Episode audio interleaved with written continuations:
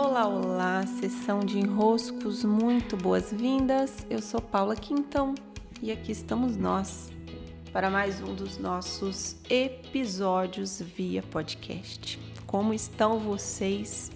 Lá pelo Instagram, hoje eu retornei às atividades, estava daqui vivendo meus grandes testes e provas espirituais dos últimos dias. Meu Deus do céu, comentei com vocês no último episódio sobre a definição de testes espirituais. E daqui atravessando minha semana de provas. Né? Chegou na semana de provas, é um período que, pelo jeito, né, eu me matriculei em muitas disciplinas ao mesmo tempo.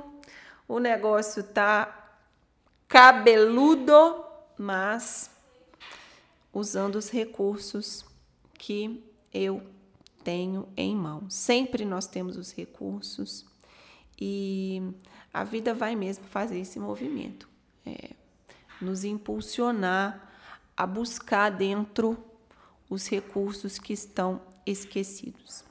Não estou dizendo que é fácil, não estou dizendo que é fichinha, mas estou dizendo que o recurso está lá e que confiando em Deus, confiando na vida, nós vamos, com muita dignidade, atravessar as nossas semanas de prova. Né? e hoje eu quero trazer o tema das injustiças, aquele momento em que nós somos injustiçados, em que algo acontece que você pensa, meu Deus, eu estou diante de um de um de algo que não faz o menor sentido eu estar vivendo. Essa é a nossa mente mais imediata, né? Ela olha para a situação, não consegue encontrar tração na situação, é tudo muito surreal, a palavra que eu tenho usado por aqui, é, tudo muito surreal.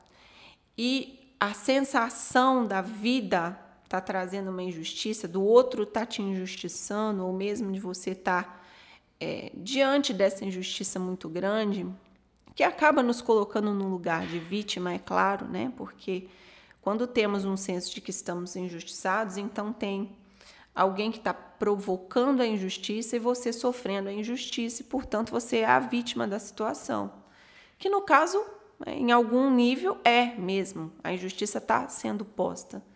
Mas pensando aqui em um contexto maior e sempre nós precisamos posicionar aquilo que nos acontece em um contexto maior.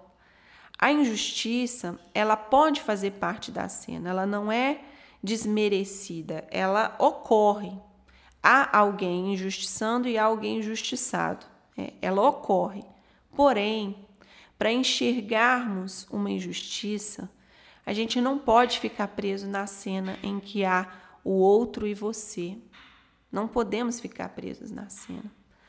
Porque a cena está sempre dentro de um todo. Um todo que está refletindo aspectos que nós não temos dimensão das proporções. Nós não vamos conseguir mapear esse tudo. E de como a vida e também Deus, essa grande inteligência, o todo, né, estão atuando equilibrando tudo o que está sendo colocado no caminho.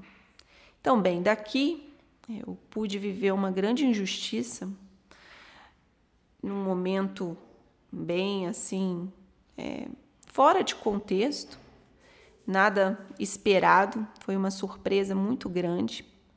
Mas diante dela, é, o que me cabe? Eu vou recorrer à injustiça? Eu vou reivindicar? Eu vou reivindicar que se perceba que quem está atuando na cena perceba que a injustiça está posta? Não dá. Não é assim que funciona o estabelecer de um equilíbrio. É claro que para algumas situações existe a justiça em que você usa um advogado, em que você usa essa estrutura que nós criamos para tentar minimizar as perdas que as relações acabam criando por, né? Às vezes, uma mente que entrou em alguma loucura e pronto, se perdeu nos seus direcionamentos internos e Bem, precisa de algum órgão, alguma instituição que organize isso. Mas, sinceramente, sinceramente, a justiça humana, ela não é capaz de verdadeiramente promover justiça. Porque a justiça acontece em um contexto maior, um contexto de equilíbrio que não somos nós quem vamos dizer, olha, até aqui vai o que é justo, até aqui vai o que é injusto. Num contexto maior, com uma consciência maior, o que é, o que cabe a cada um, está em movimento, está em ação. O que cabe na minha caminhada, ver, perceber, receber, crescer, desenvolver, usar de recursos dentro de uma situação vivida, está posto para mim. E o que cabe ao outro, dentro da situação em que ele está envolvido, mesmo que né, como uma porta, não percebendo nada diante dos seus olhos, esse outro, estando nessa situação, ele vai viver ali o que tem para ele, dentro da capacidade, dentro da capacidade de percepção, de visão, de conhecimento de mundo, de loucura e insanidade que é próprio daquele outro. Não cabe a nós convencer o outro desse senso de justiça, desse senso de equilíbrio, porque não é assim que o equilíbrio verdadeiro vai se fazer.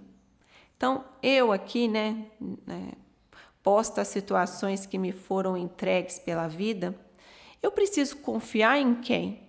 Não posso ficar confiando numa justiça de cena a cena, eu preciso confiar em algo maior, numa condução maior, uma condução divina, uma condução da vida.